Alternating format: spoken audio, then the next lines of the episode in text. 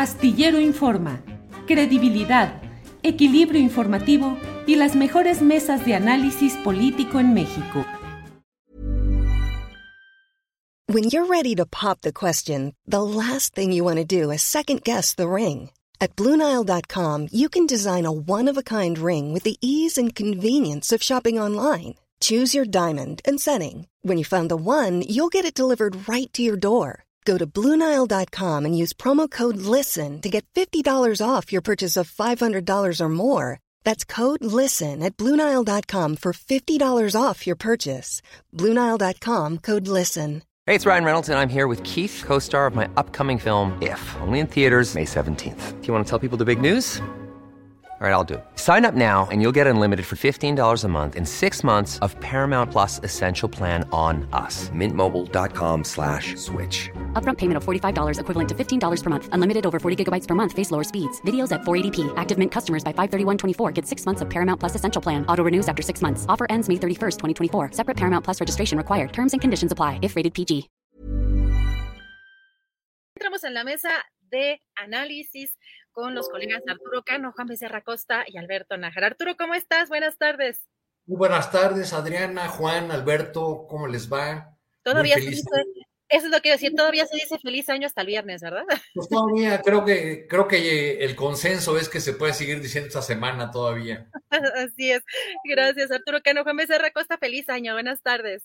Feliz año, querida Adriana, Arturo, Alberto, un abrazo muy fuerte, muy apretado a quienes nos están viendo y escuchando, pues pura cosa buena en este 2023. Qué gusto además, pues iniciarlo con ustedes. Gracias, Juan Becerra Costa. Eh, ay, feliz año, Alberto Nájar. ¿Cómo estás? Diferente escenario el día de hoy. Sí, la verdad es que bueno, pues, feliz año, muchas gracias. Buenas tardes, Arturo, Adriana, por supuesto, Juan y todos los que nos acompañan. Pues es que aquí donde estoy en su casa, pues eh, las, la luz luego de pronto traiciona y tengo que andarle buscando, improvisando ahí cajas y todo, porque, pues ya, ahora sí, como dicen ustedes, producciones con lo que hay. Es lo que hay, así es, es lo que hay. Y Arturo Cano, empezamos esta mesa, bueno, sigue esta semana con la polémica de la Suprema Corte, luego de que se dio a conocer que en la votación quien resultó ganadora es Norma Lucía Piña, y todavía está pendiente incluso el tema de supuesto plagio de Yasmín Esquivel, pero pues la oposición le parecía muy contenta también con esta designación y hoy el presidente López Obrador criticó a la Corte particularmente, dice que solamente defiende intereses económicos y que no hay una resolución que haya ayudado al pueblo. Esto dijo en la mañanera Arturo Cano. ¿Cómo ves todo esto que está pasando en torno a la Corte? Bueno, pues eh, eh, creo que, que la oposición va a seguir celebrando algunos días este nuevo triunfo sobre la dictadura, eh, porque así es como narran o así es como asumen lo que en cualquier otro país o en cualquier sociedad democrática pues es un proceso normal de renovación eh, de los órganos de los órganos del Estado.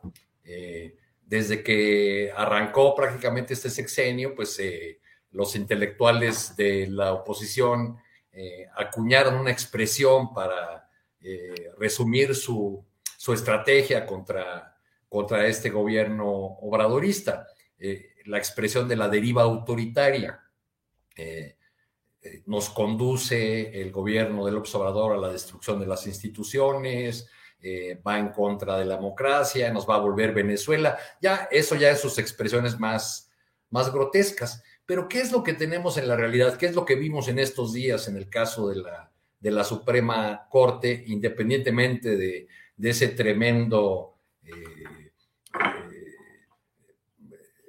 eh, error de, la, respuesta de la ministra Yasmín Esquivel cuando salió a la luz el plagio de, de su juventud con su tesis de licenciatura. Yo creo que independientemente de eso, pues vimos un proceso de renovación de la presidencia de la Suprema Corte en la que los propios ministras y ministros eh, desbancaron a uno, eligieron a otro, jugaron con sus votos y terminaron eligiendo con sus reglas y sus procedimientos a quien encabezará ese, ese poder del, Estado.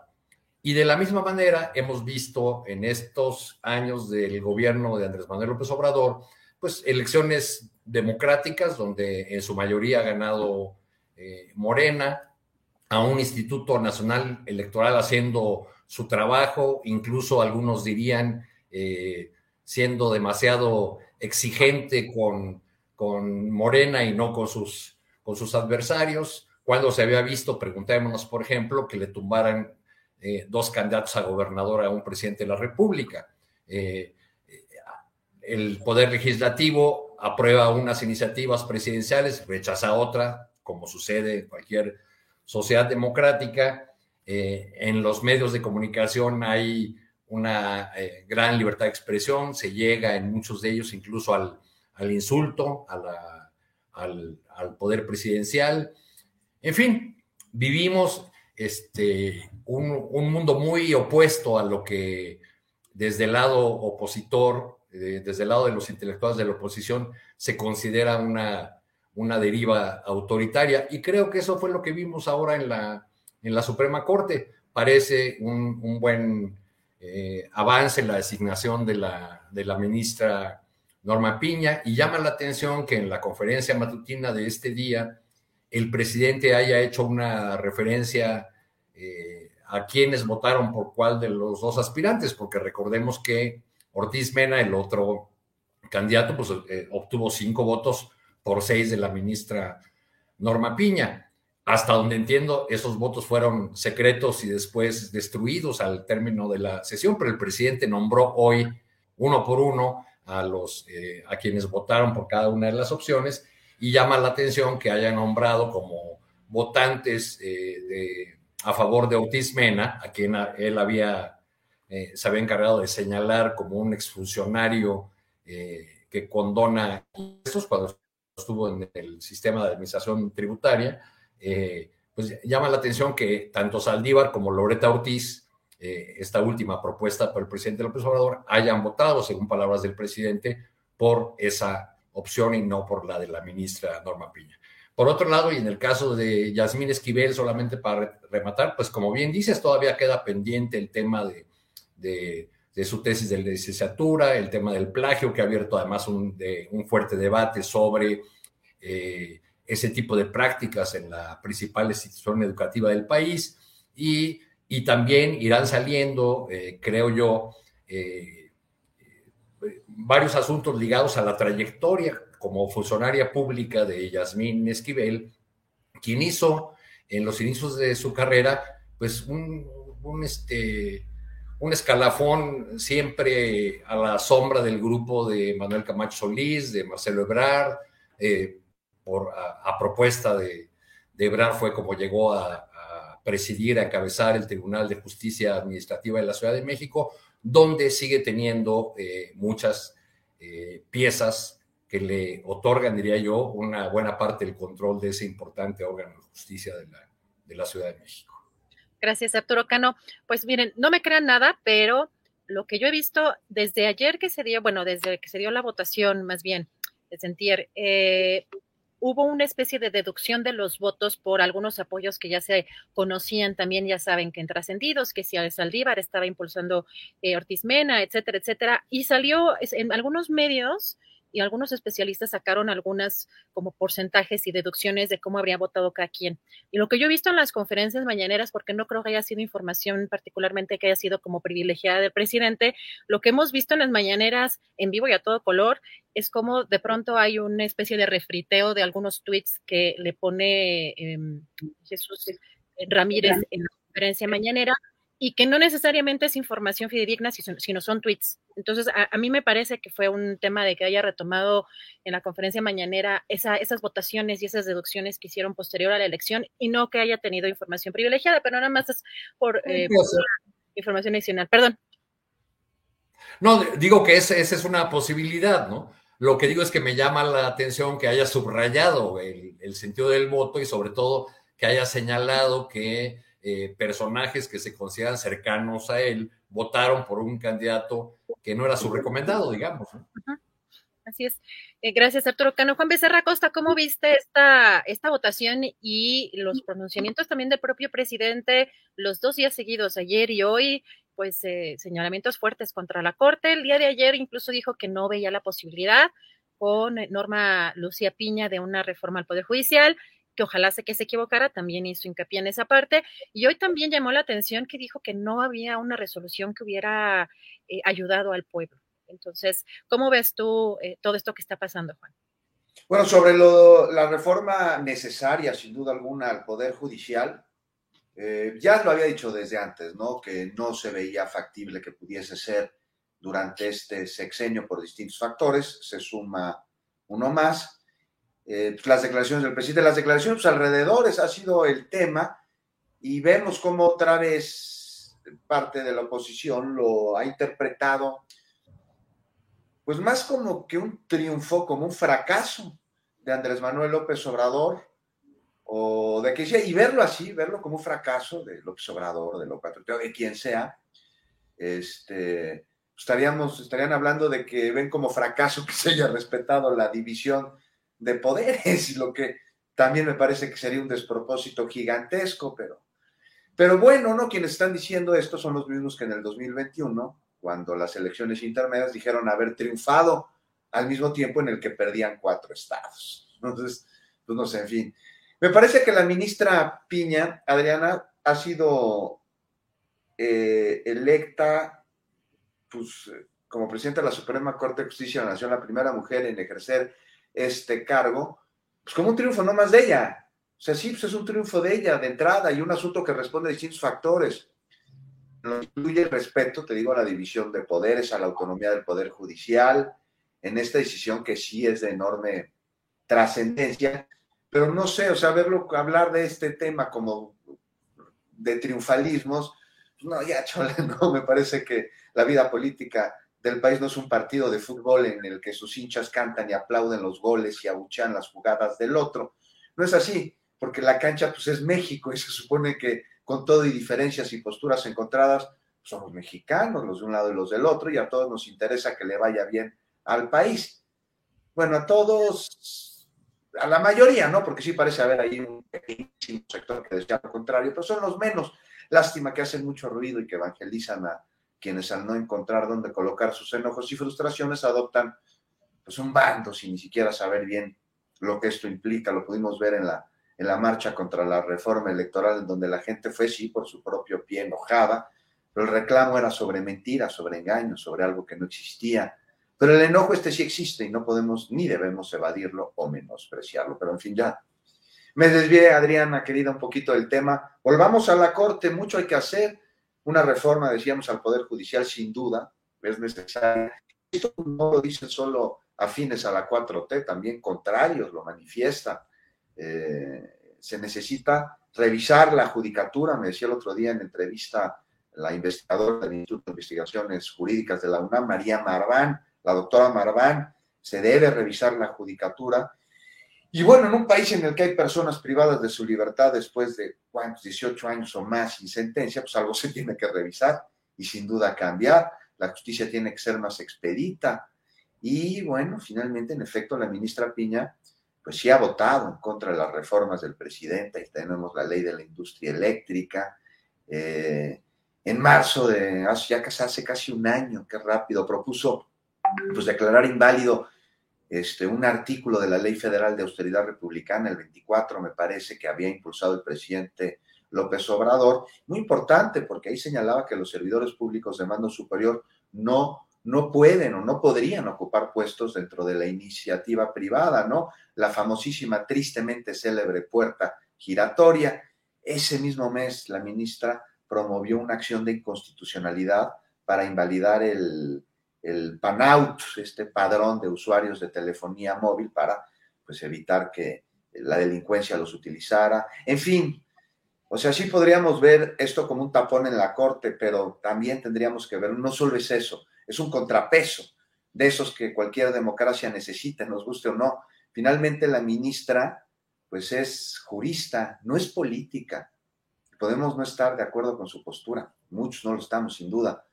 Este, Y como dijo el presidente, y coincido con él, esta postura no ha sido a favor del pueblo, de las mayorías, y sí pareciera que podría existir una inclinación hacia el sector privado en algunas resoluciones, no hay duda sobre eso, pero también es cierto que si alguien sabe de leyes, de jurisprudencia, pues es ella y que la Corte tiene otros ministros, no es que la justicia del país recaiga nada más en sus manos. ¿A dónde voy con esto?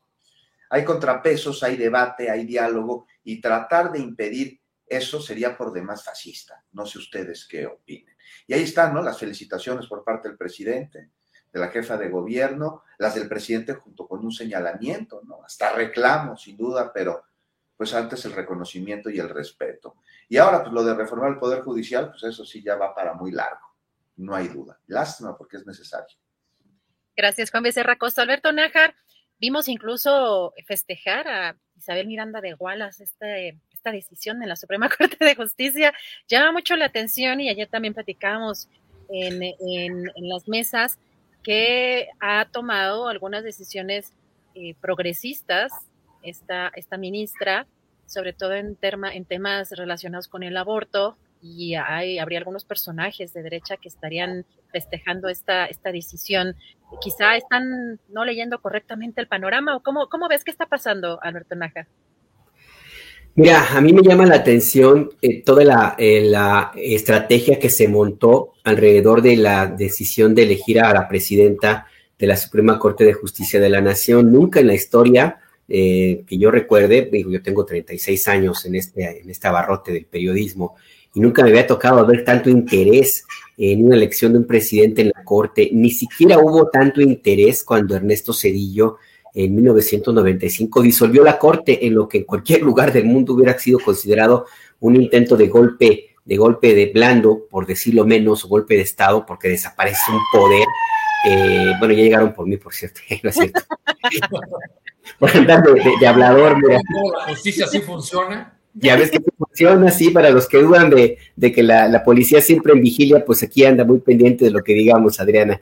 Pero fuera, fuera de broma, mira, me llama la atención que se haya montado una estrategia al nivel que llegó inclusive a difundirse en redes, en, sí, en chats de, WhatsApp, en listas de contactos, las tesis de la ministra Yasmín Esquivel y la del el, otro personaje que supuestamente fue plagiado o el que plagió, todavía no se sabe, se difundió por esa, esa cadena de WhatsApp con un interés así como, como enorme, porque se conociera todo lo que ocurría alrededor de, esta, de este affair con la ministra Yasmín Esquivel.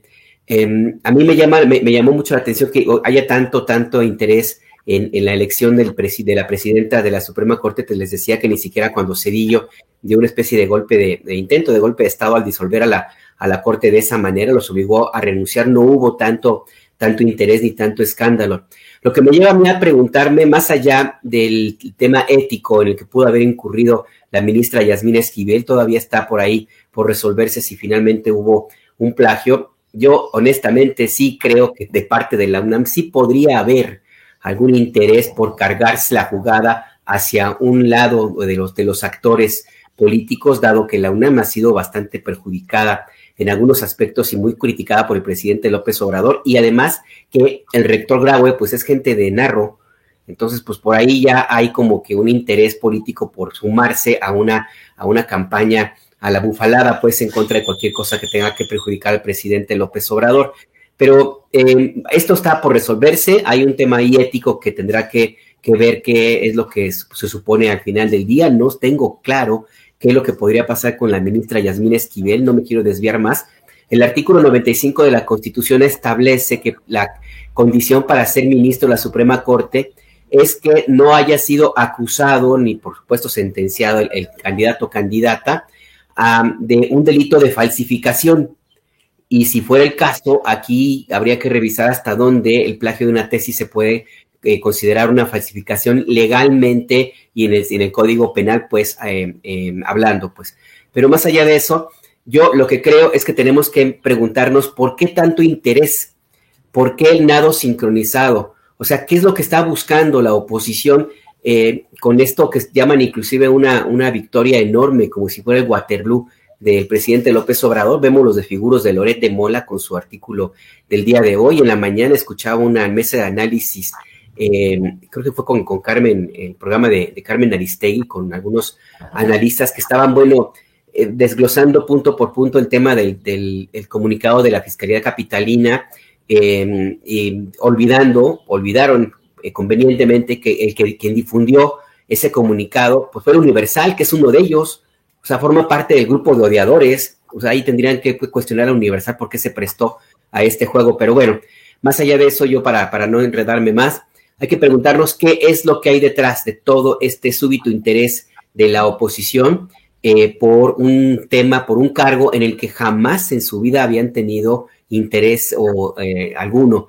Y no me queda más que pensar que todavía les queda por ahí la esperanza de que eventualmente con un presidente ah, de la Suprema Corte a modo pueden revertir algunas de las decisiones que han de una u otra forma favorecido al proyecto político del presidente López Obrador. Pienso en la ley eléctrica, por ejemplo, que quedó suelta, suelta su determinación final. No hay que olvidar que los ministros no fueron al fondo del asunto, sino que simplemente no pudieron declarar inconstitucional la iniciativa que presentó el presidente López Obrador y por lo tanto legalmente las cosas quedaron como estaban.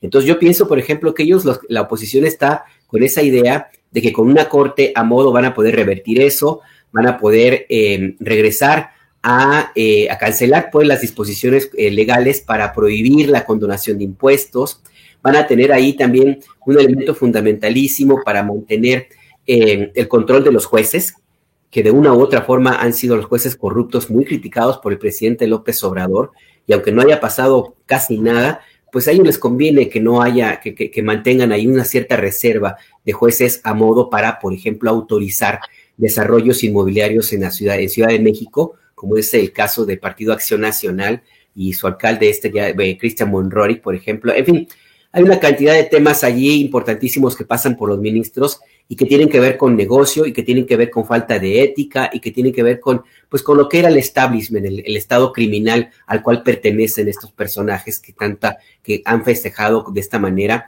la elección de Norma Piña como la presidenta de la Suprema Corte. Más allá de eso, ya para, ahora sí, para cerrar, pues, ¿qué festejan? Como dice Juan, ahora resulta que cumplir la ley y cumplir lo que ellos mismos reclaman es motivo de una victoria, de una derrota, derrotar a Andrés Manuel en ese sentido, pues que no se dan cuenta de que finalmente la Suprema Corte acaba de dar una elección de independencia y que así era antes de que hubiera esta, esta elección y así trabajó esta Suprema Corte con el presidente López Obrador. Son los mismos ministros los que han aprobado algunas iniciativas del presidente López Obrador. Lo único que cambiará es quién está en la presidencia de la Corte, pero es exactamente lo mismo. Yo creo que está muy, muy, muy necesitadas, los necesitados, los opositores de algo que festejar, algo, lo que sea, poquito. Quizá porque en el 23 van a perder algunas elecciones. Gracias, Alberto Nájar. Justo posterior a esta elección en la Suprema Corte de Justicia de la Nación, vimos este tuit que causó también mucho revuelo, porque pues quizás sea uno de los personajes Loret de Mola de los que encabezan la narrativa apuesta al presidente y que hoy provocaría pues una especie de reto a Lore de Mola para que explique en la mañanera cómo hizo el montaje de García Luna. También recordó los, incluso los, eh, pues en el aspecto económico, el tipo de inmuebles eh, que tiene un personaje como Lore de Mola. Y cómo ves, Arturo Cano, pues está, eh, pues está este enfrentamiento pues que es constante en las conferencias mañaneras entre el presidente y Carlos Loret de Mola. Bueno, al Loret, de Mola hay que tomarlo como quien es, ¿no? Es decir, como el vocero de, grupos de poder, siempre lo ha sido. Eh, el, ejercicio periodístico, si así se le puede llamar, que ha hecho, ha estado siempre al servicio de, grupos de poder. Un ejemplo reciente es la entrevista que le hizo a, a Elvester Gordillo. Vamos, Loret hizo hasta una película donde culpó a Elvester Gordillo del desastre de la educación nacional. Y pasado el tiempo, eh, una vez que la maestra sale de, prisión, le entrevista y le echa porra simplemente porque habla eh, contra Andrés Manuel López Obrador.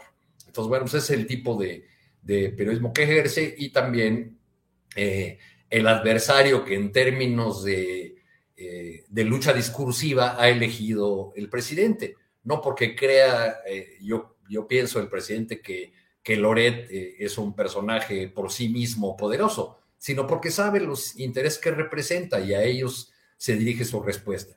Que, que el presidente recuerde el tema de, del, del montaje y que lo haga a unos días del inicio del juicio de Genaro García Luna en Nueva York, pues no es nada casual, porque en estos días vamos a estar discutiendo eh, o con los ojos puestos en, un, caso, en un juicio que por desgracia no se lleva a a cabo en nuestro territorio, sino en Estados Unidos.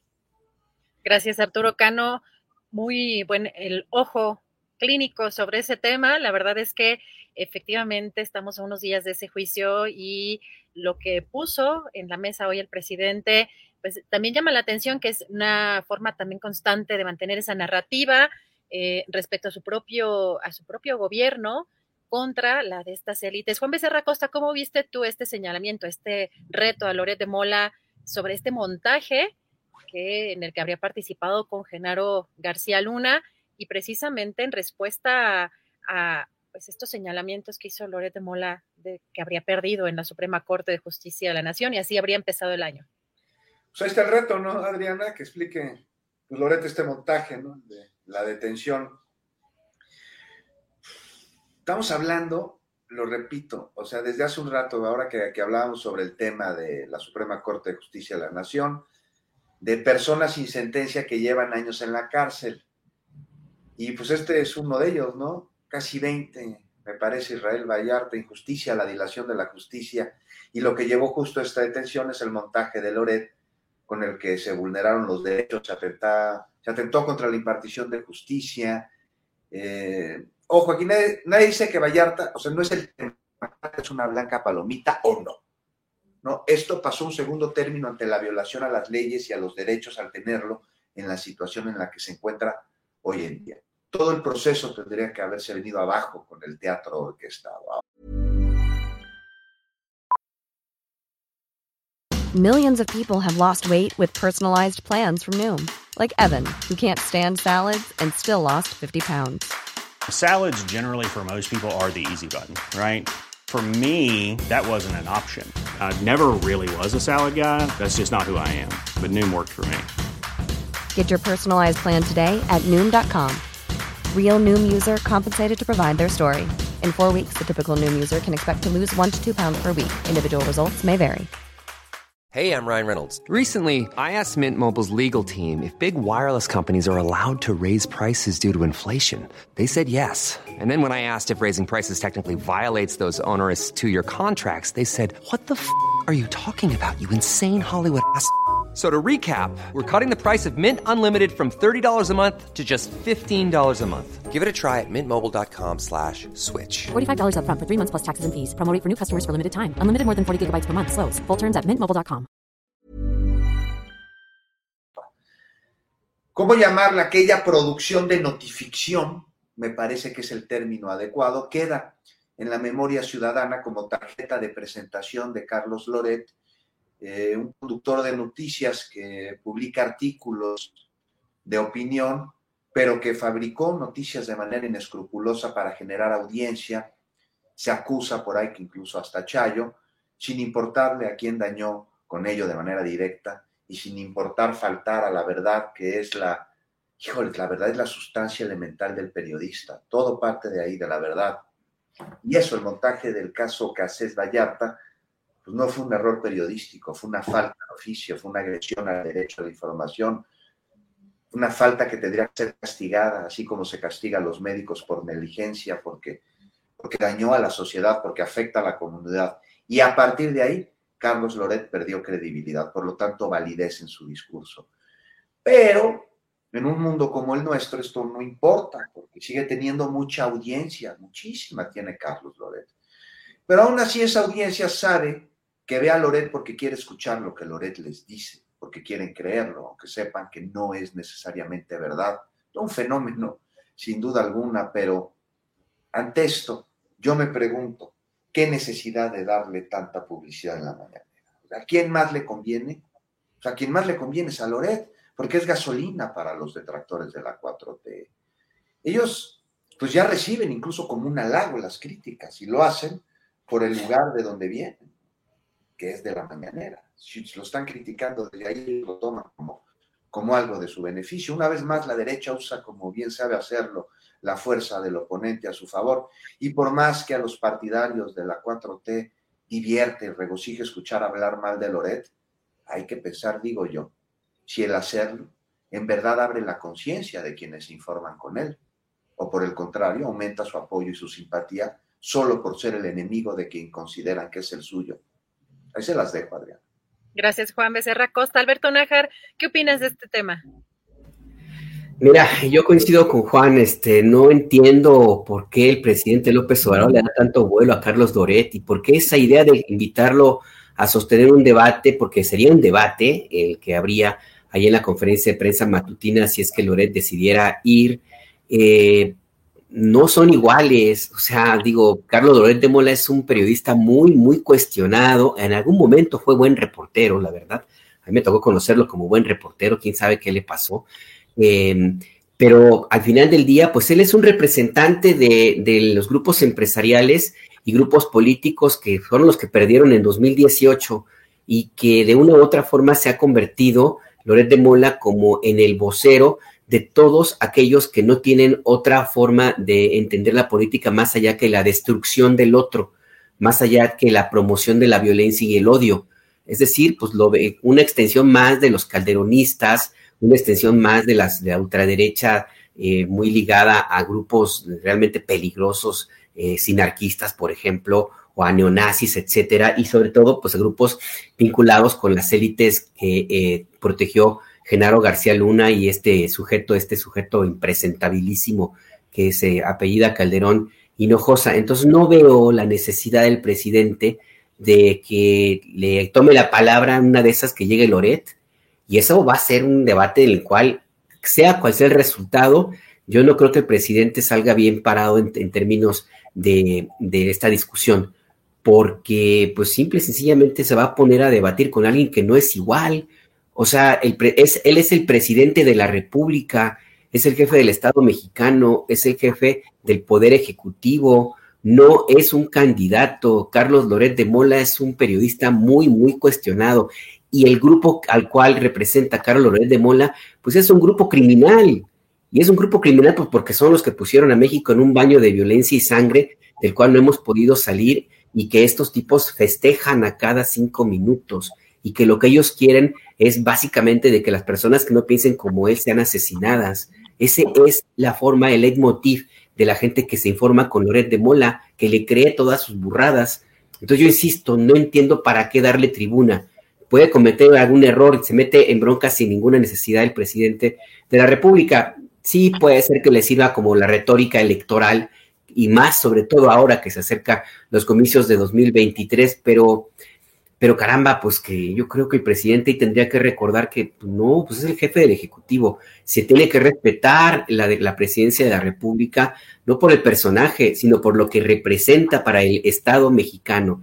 Y yo no veo a alguien como Loret de Mola o como su compadre Broso o toda la rufla que, que le acompaña de odiadores a ese grupo, no los veo a ellos como los representantes de la oposición que tanto, tanta falta de pronto parece que hay en nuestro país. Vamos, ahora resulta que la oposición no tiene candidato y el presidente pues está va que vuela para tratar de empoderar a uno, pues digo, no, no, no le veo necesidad, pues.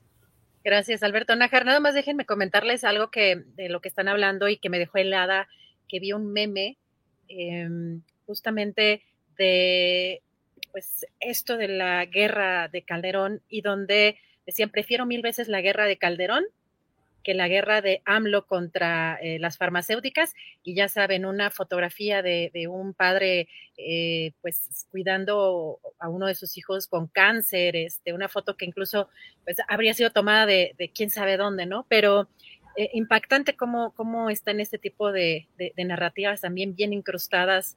y es que, Adriana, es que se trata de eso, ¿no, Adriana? De una guerra de narrativas. Es decir, ¿por qué es funcional Loret a esta discusión? Pues por los, por los intereses que representa.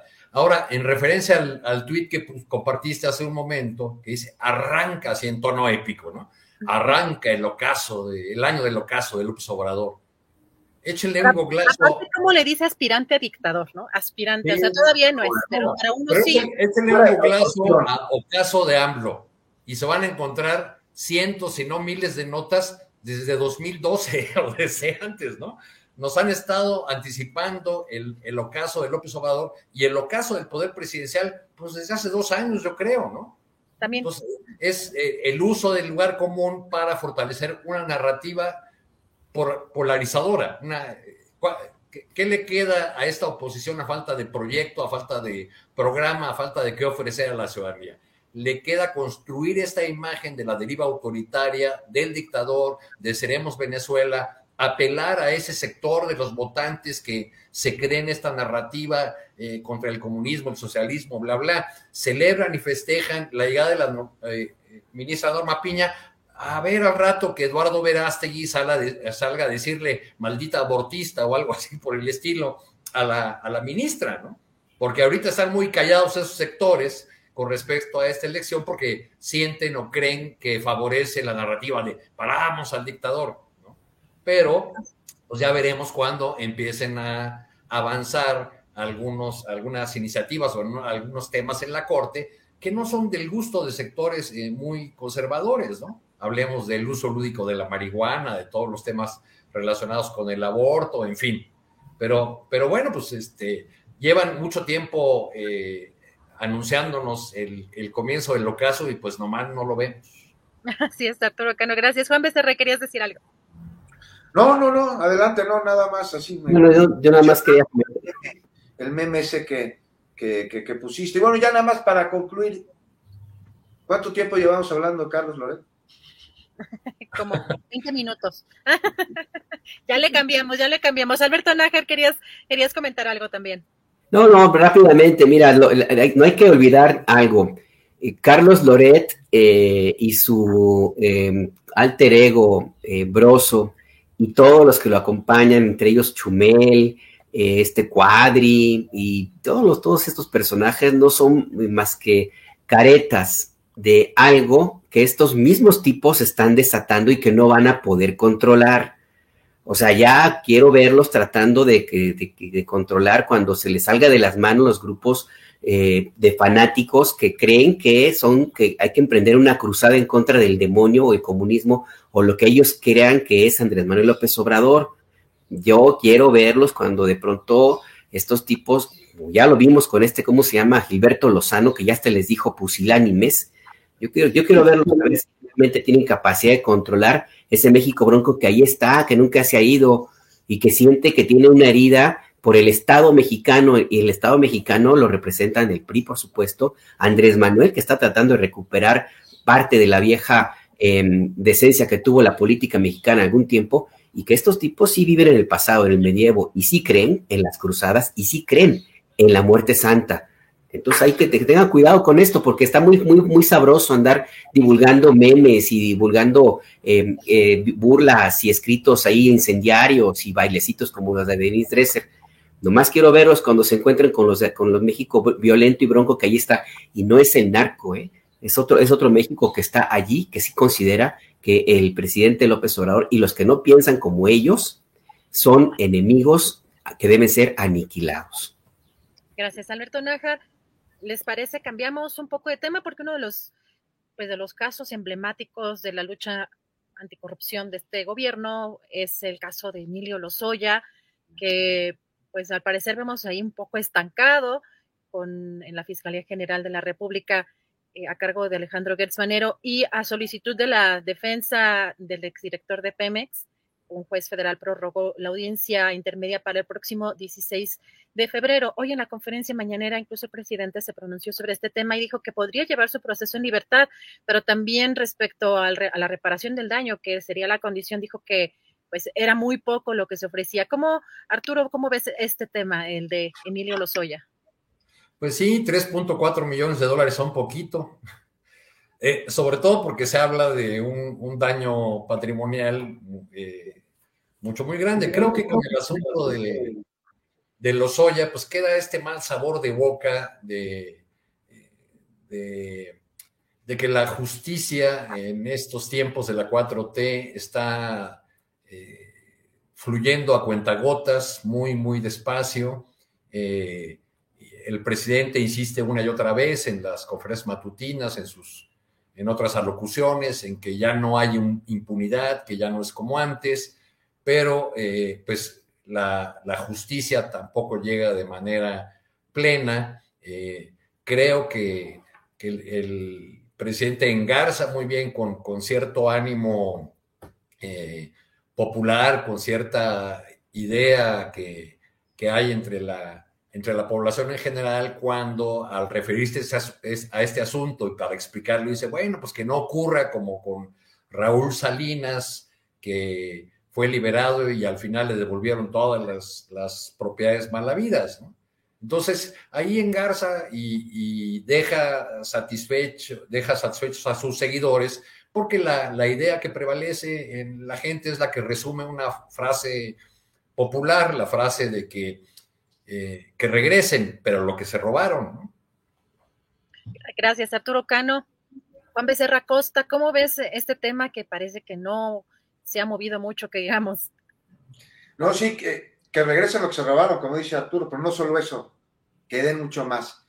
Este tema de los Oya, caray, uno de los principales ¿eh? generadores de corrupción durante el sexenio pasado, que parece ser el sexenio más corrupto en muchísimos años en la historia del país, y mira que han existido sexenios corruptos, pero el, el anterior, el sexenio de Hidalgo, ¿no? el que utilizó el PRI para robarse toda, y en medio, los Eso es lo que dice el presidente sobre la reparación del daño, sobre los beneficios jurídicos, medidas cautelares, pues yo opino que es sentido común. A mí no me sirve de nada tener a Lozoya en el bote, no sé a ustedes, no sé a la nación. Lo que necesita es que se repare el enorme daño. Sí, como dice Arturo, que devuelvan lo que se robaron, que devuelvan la lana. Es una parte muy pequeña, hasta minúscula si lo vemos con perspectiva, es la punta del iceberg. Ahí nomás porque pues, hay que tener algo muy en claro. Todos los caminos de la corrupción entre 2012 y 2018 parecen conducir al mismo lugar, que es a Peña Nieto, ahora en España. Si Lozoya entrega a los peces gordos y conduce a ellos pero con testimoniales, con pruebas, caray, que sean irrefutables, pues, pues por mí que continúe su proceso no en su casa, en el Hunan, si quiere, ¿no? Porque esto llevaría a desenmascarar un entramado de corrupción que nada más no puede quedar impune, ¿no? Porque pues llevaría a investigación no solo a los funcionarios que robaron, que son muchísimos, o los que estuvieron ahí en la colusión, sino a la red en otros sectores de esta misma colusión, como es el sector financiero. A ver, nadie habla de cómo se movió enorme cantidad de dinero, cómo se dispersó, quiénes dieron los vistos buenos, quién dijo, oye, esto está raro. O sea, no sé, de acuerdo, preferible un millón de veces que se dé con todos los involucrados a nada más ahí tener a los Oya bajo la sombra de la prisión sin que exista justicia ni reparación. Ahora, algo que se ve muy complicado, porque ya cuántos años lleva el proceso, ya cuántos años lleva detenido Emilio Lozoya, hemos visto pues un circo incluso, casi, lo detienen en España, ¿se acuerdan?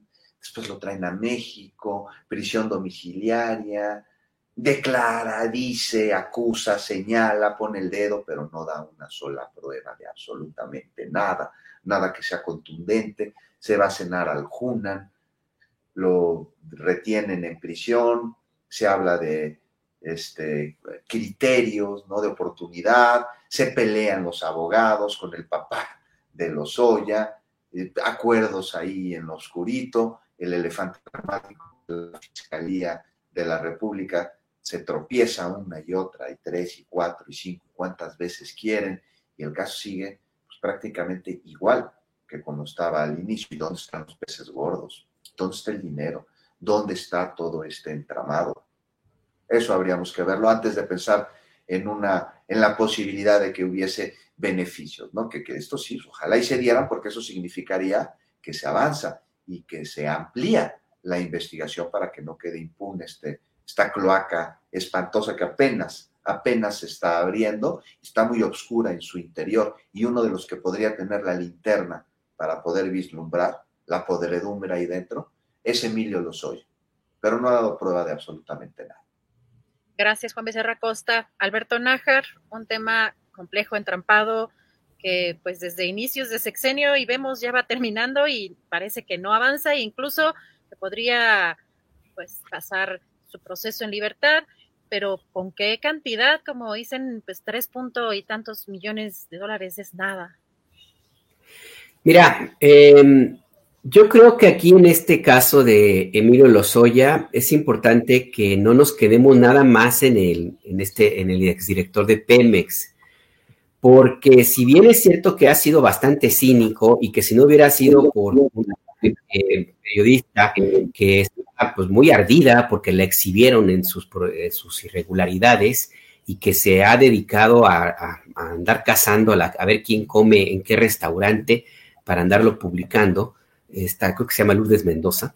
Eh, más allá de, esta situación, creo que es importante tomar en cuenta que hay elementos alrededor de Emilio Lozoya que justamente por toda la forma como se ha desarrollado su juicio, pues podemos perderlo de vista.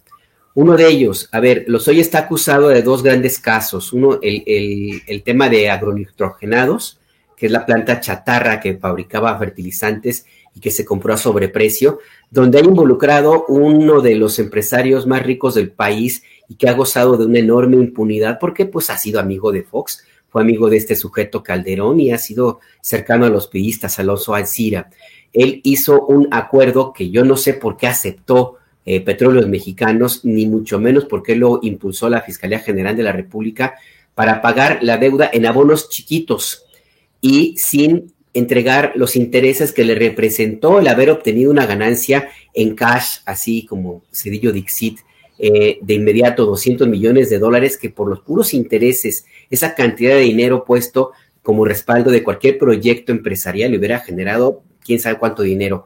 De ese dinero no se sabe nada, es la ganancia que va a tener eh, eh, Alonso Ancira, pues por haber hecho una tracalota y haber llegado a un acuerdo. Entonces ahí me parece que ahí tiene que fijarse también la mirada en, el empresario Alonso Cira y otros que son de ese mismo grupo Monterrey que está detrás de, los ataques en contra del presidente López Obrador. El, otro gran caso que está involucrado Emilio Lozoya es el de Odebrecht. Y ahí, más allá de lo que pueda haber de, de investigaciones o no en contra de Emilio Lozoya, pues también hay que revisar quiénes fueron los responsables, porque Odebrecht eh, no negoció nada más con el director de entonces director de Pemex, no se puede haber movido nada sin el respaldo de Luis Videgaray, en principio, que fue el coordinador de campaña de Enrique Peña Nieto, ni del entonces candidato y luego presidente Enrique Peña Nieto. Y es más, si nos ponemos estrictos, pues tiene que haber también una investigación de quién trajo a Odebrecht a México. Fue este sujeto que se apellida Calderón Hinojosa. Ahí también hay negocios chuecos que no se han investigado y que perdemos de vista justamente por el haber que hay alrededor de la prisión o no de Emilio Lozoya. Entonces, pues a mí me parece que en este caso sí es importante que regrese el dinero todo, todo. Yo creo que coincido con Juan, no puede haber ningún acuerdo si no existe una reparación del daño, pero no solamente de Emilio Lozoya, sino también de todos los personajes beneficiados por su actuación. Y ya para cerrar, antes de que se pongan friki mis queridos Viernes y Mateo, em, no olvidemos un personaje que está detrás de lo que vemos ahora. Se llama Alejandro Gertz Manero, un personaje que viene de las catacumbas, que forma parte del mismo grupo político que está, que en su momento ocupó el poder en México. Es de la misma lista, la misma raigambre, tiene el mismo ADN y por lo mismo la tentación de proteger a los suyos. Ahí está, ahí está. Y lo vemos ahí, no ha hecho nada con, con, con Lozoya, y permitió estos acuerdos extrañísimos como el caso de Alonso Ancira y agronitrogenados. Y ya le cierro porque se van a poner frikis. Yo creo que también está Viernes y Viernes y quién más? Viernes, y Mateo, el que es Mateo. también están pues eh, criticando cómo maneja la fiscalía. Adriana, Adriana, Juan y Alberto, ¿cuántos días del periodista hay? No sé, porque luego llegan muchas solicitaciones, ¿verdad? Hoy, hoy es un pues, día, ¿verdad? Pues, Creo que hoy es un día, sí, porque hay felicitaciones, pero, sí, también hay uno como, es como cada trimestre, ¿no? Como, como bimestre, como el predial. O cada, vez, o cada vez que un político tiene ganas de lucirse con un mensaje de felicito a todas mis amigas y amigos periodistas, a los que nunca les doy información y que siempre maltrato, O, los, empresarios, o los empresarios periodísticos que celebran el, el día cuando en realidad no les interesa para nada el periodismo, sino solamente el, el negocio, o como dice el presidente López Obrador, el negocio no es el periodismo, sino la extorsión de los gobiernos. Pero digo, me llama la atención porque veo de repente este, a, algunos políticos el día de hoy, sobre todo locales, que, mandan incluso a hacer imágenes este, a sus eh, a quienes les llevan las redes sociales con un micrófono de oro antiguito, como si eh, los periodistas de hoy fueran Paco Malgesto. Cosas así por el estilo, ¿no? Pero, pero ya perdí la cuenta de cuántos días de la periodista y el pues periodista. creo que también está el día del locutor, ¿no? El día del comunicador, y también sí creo que hay algunos de, o sea, varios, por lo menos sí recuerdo como unos tres, porque en tres diferentes etapas del año o en momentos del año me mandan felicitación, pero no estoy, ni siquiera estoy segura ni quién los impuso o quién los, o sea, quién los aprobó o cómo, cómo está el asunto, no tengo ni idea, pero estaría bueno. Durante muchos años vivimos el Día de, de la Libertad de Prensa, ¿era el qué? ¿7 de junio? 7 de junio, sí. En realidad era un día en que la prensa nacional desfilaba en Los Pinos para hacer genuflexiones frente al poder presidencial. Afortunadamente eso, terminó. ¿por qué no haces el Día Internacional de los Reporteros de a pie? No, no, no, cállate los ojos, no. ya, no, no, no, no nos metamos en esa hondura porque ¿para qué me metemos en esas días? No, mira, pues yo creo que aquí lo importante eh, es, eh, más allá de las efemérides, porque también el 7 de julio, no sé si recuerdan, eh, pues que era el día que había un desayuno. En los gobiernos de los estados creo que todavía hay desayuno y había rifas y no sé qué tantas cosas ahí. Yo creo que sería importante recordar, eh, más allá eh, de la efeméride, pues que el periodista, los periodistas mexicanos vivimos en condiciones precarias y que la violencia que se ejerce en contra de, de nuestras compañeras y compañeros, sobre todo en algunos estados de la República, Em, es apenas un pedacito de la forma en cómo se ejerce el periodismo en México, prácticamente sin dinero, bueno, sin dinero, con sueldos muy bajos, sin prestaciones, sin seguridad social, expuestos a riesgos, em, sometidos en muchos casos al multichambismo para poder completar algún sueldo. En fin, y en, esa, y en este tema, pues también hay que decirlo con claridad, los dueños de los grandes medios de comunicación tienen mucho, mucho que ver en esta cantidad de celebraciones que hay del Día del Periodista en México, pues porque es una forma de lavar la cara y de expiar las culpas de las condiciones laborales de sus empleados. Yo aquí voy a hacer nada más referencia a un comentario que vi hace ratito, que por acá decía, el señor Julio no puede tomar vacaciones, ¿dónde anda? Se me hace que este señor se apellida Salinas Pliego. que no quiere que Julio tome vacaciones. Hoy, pues sí, unos días más todavía, qué barbaridad. Eh, bueno, para cerrar, eh, Arturo Cano, un postrecito, si quieres abonar a este tema o algún otro de los que platicamos que haya quedado algún comentario pendiente.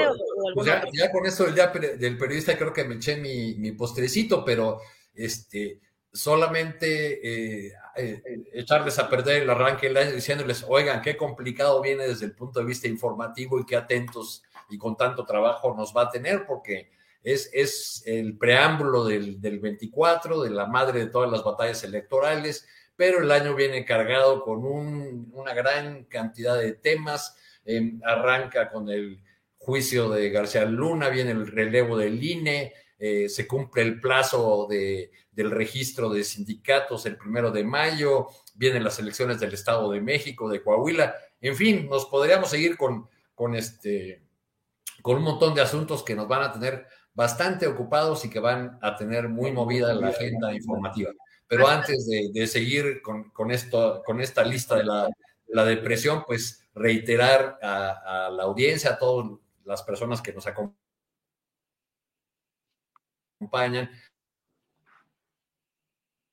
eh, eh, ustedes por, por esta mesa y por sus opiniones y por el debate que, nos tenemos aquí desde hace bastante tiempo. Gracias, Arturo Cano. Hay como que se traba un poquito, pero sí, alcanzamos a escucharte. Y también a finales del año, pues la nueva rectoría de la Universidad Nacional Autónoma de México. Se vienen muchos movimientos importantes en este, en este 2023. Juan Becerra Costa, postrecito, también si quieres ver. Eh... Pues otros cambios, ¿no? La ley se presentó a finales de año, un miércoles, ahí se publicó en la Gaceta este, Parlamentaria, unas modificaciones a la ley de ciencia y tecnología, en la cual se derogaría eh, la ley interna del CONACYT. Estuvimos buscando a la doctora Álvarez Bulla para entrevista y nomás no nos la dio, nos había confirmado, incluso ahí en fórmula que sí nos la daba. El mismo día nos dijo, no, que se las dé el, el encargado jurídico. Le oiga, no, pues no vamos a hablar de temas del diario oficial de la federación, sino de ciencia, porque sí nos dio entrevista este, una, una la, la, diputada Cintia López de la Comisión de, de, Ciencia y Educación en la Cámara de Diputados, también este, gente del mundo científico, de la Academia Mexicana de Ciencias al respecto, y queríamos escuchar la, la, la dio, se viene también lo del cabotaje, no hay que tener ahí muy claro de qué se trata. Hoy también estamos buscando entrevista con algún este, diputado de la Comisión de Comunicaciones de, Moreno, Partidos Aliados, porque ayer tuvimos a gente del ASPA y pues ellos están totalmente en desacuerdo, hay que ver bien de qué se trata esto y escuchar pues ahora sí que todas las posturas, todas las voces para poder construir un criterio que no esté sesgado, que no sea nada más de, de una postura. Pero esto, el cabotaje también resultaría ya finalmente como postrecito interesante ver cuáles son las implicaciones, ¿no? Porque estamos hablando de abrir las rutas aéreas domésticas nacionales a aerolíneas extranjeras y pues por un lado se ve eh, complicado, ¿no? Podríamos hablar de una competencia desleal dentro de la industria de la aviación, pero por otro lado también podríamos ver que se crearía mayor competencia, lo que beneficiaría a los viajeros, a los consumidores al encontrar debido a esta competencia la obligación de todas las aerolíneas de ofrecer mejores tarifas y mejor servicio. Dicen en el ASPA que esto no sucedería, que no sería así, pues a ver, a ver qué dicen los especialistas que están promoviendo este cabotaje en, la República Mexicana, pues muy pendientes, muy pendientes hay que estar del tema. Y entre otros, entre otros asuntos que nos vienen este año, que va a estar muy, muy interesante, ¿no? sobre todo con la adelantada carrera por la sucesión presidencial. Gracias, Juan Becerra Costa. Me acuerdo ahorita que estabas hablando de ese tema que todavía el presidente no tiene respuesta de Joe Biden para aterrizar eh, pues, esta petición que había hecho para aterrizar, para que aterrizara en el AIFA y pues todavía estamos ya unos, a unos días, pero... No, ya va a aterrizar en el Benito Juárez. Pero el presidente no quiso afirmarlo, ¿ya, ya hay información oficial?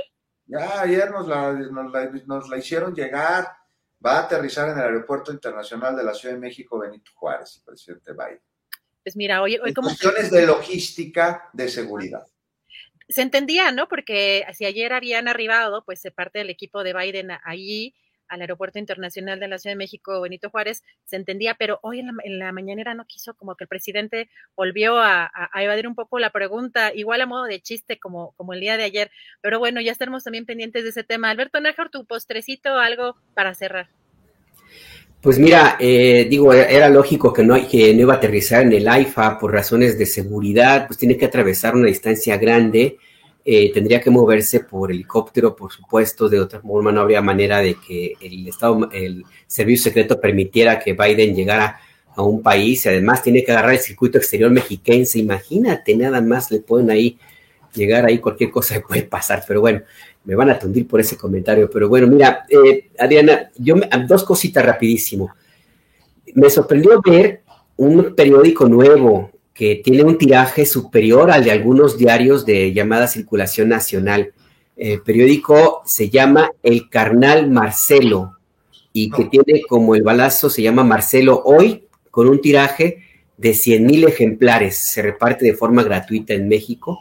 Y bueno, pues ahí está, Marcelo Ebrard ya tiene su periódico, ya tiene ahí su edición y su propaganda, toda la, información está, la edición está llena de fotos de, Marcelo Ebrard, así es que pues ahí tenemos ya otra, otro tema con, con el canciller, que además del TikTok, pues ahora ya tienen también su periódico El Carnal Marcelo. Y ya ahora sí, para cerrar, pues hay, la Fiscalía de la Ciudad de México ayer anunció que desmanteló una red de espionaje que operó durante el gobierno de Miguel Ángel Mancera. Em, yo creo que es un tema que no podemos perderle de vista porque Mancera tiene muchas cuentas pendientes y no acabo yo de entender por qué no le han, no sé, por qué se tomó la decisión de no ajustarlas, de no cerrarlas. Por momentos parece que se le acercan a su círculo cercano y por otros casi siempre pues lo dejan como muy suelto.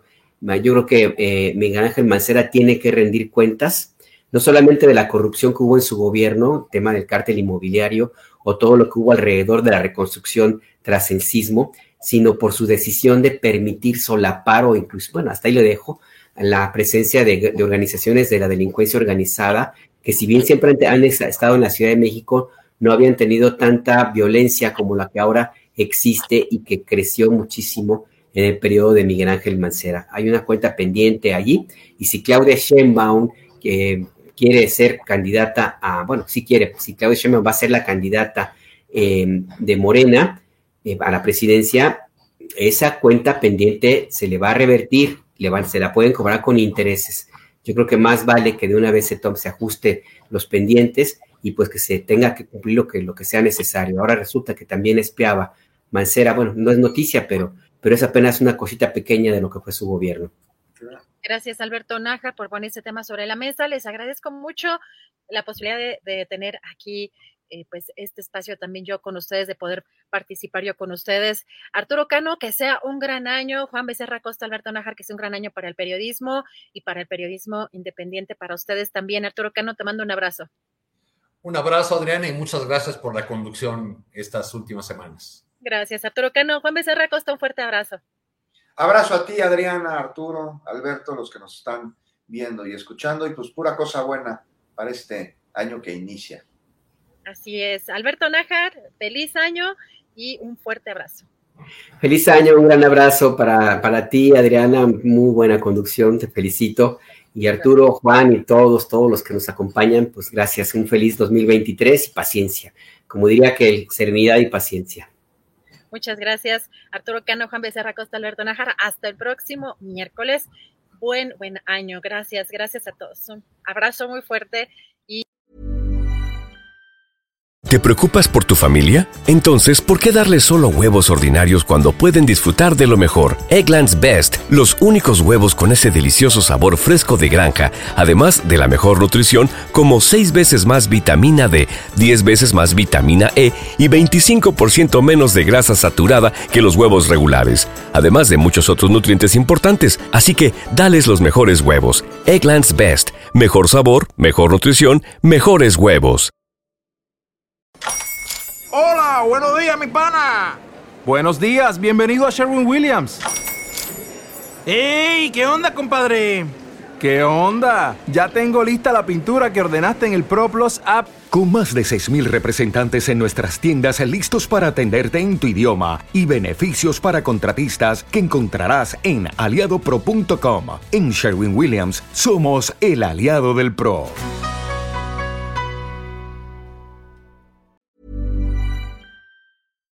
Para que te enteres del próximo noticiero, suscríbete y dale follow en Apple, Spotify, Amazon Music, Google o donde sea que escuches podcast. Te invitamos a visitar nuestra página julioastillero.com.